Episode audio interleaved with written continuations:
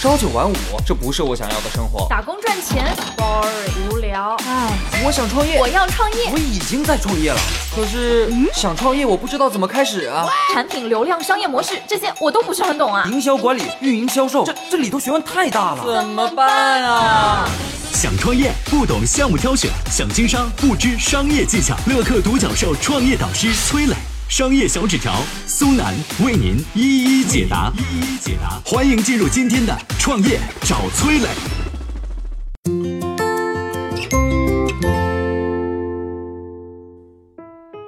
你听过发泄屋、失恋博物馆吗？现在兴起的疗愈经济到底是什么？它背后的本质又是什么呢？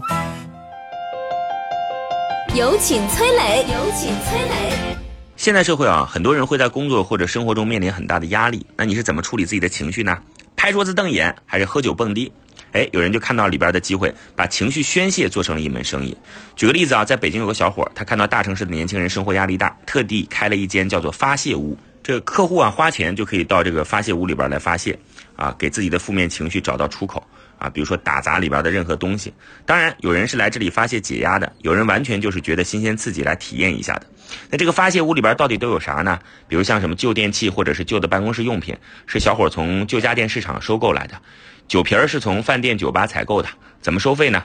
顾客可以选择最低的一百九十八块钱的单人基础套餐，里边包含装有十五个酒瓶的箩筐，还有防护服、防护面罩、防护手套、木质棒球棍。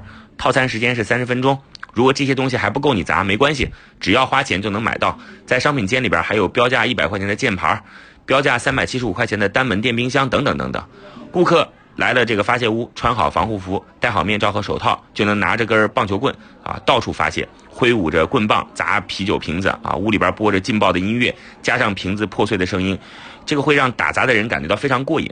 如果你砸完一筐啤酒瓶还不够啊，还可以找服务员加餐，就跟在餐馆里边点菜一样，推开门大喊一声“服务员，再来一筐”啊！有人就把发泄屋这种新型的商业形态称为这个疗愈经济，啊，就是治疗的疗啊。简单理解，帮你治疗负面情绪的经济。比如说，类似的还有失恋博物馆、孤独博物馆、减压博物馆等等，这些实际上都是从国外引进到国内的项目。比如像失恋博物馆。早在2006年，克罗地亚就开了第一家全球的失恋博物馆，里边有一千多个不同年龄层的失恋收藏品和故事。到2016年，这家博物馆已经在全球二十一个国家和地区开设了分馆。而在国内的一二三线城市，失恋博物馆同样开了很多家。你在抖音当中搜索“失恋博物馆”的标签，相关内容都有上亿条。那这些失恋博物馆除了门票，还能怎么赚钱呢？哎，有些博物馆就和婚恋平台合作，放上单身群二维码。过来体验的客户可以扫码加群，这些婚恋平台呢就能从失恋博物馆获取到精准的客户。还有一些创业者甚至想过把失恋博物馆里面的爱情故事制作成为视频内容。最后呢，我们来看看疗愈经济背后的本质。疗愈经济虽然是伴随着当代年轻人兴起的一种情绪商业，但背后的本质还是贩卖情绪。贩卖情绪有两种含义啊，一种是调动激发情绪，另一种是缓解释放情绪。比如说，像知识付费平台贩卖的就是你对知识和成长的持续焦虑。那缓解和释放情绪呢？我们前面谈到的发泄屋、失恋博物馆就是属于这一类。世界上的生意本质来说都跟情绪有关。如果你调动不了情绪或者释放不了情绪，那么你的产品或服务很快就会没落。所以大家沿着这个思路，可以好好思考你的商业模式。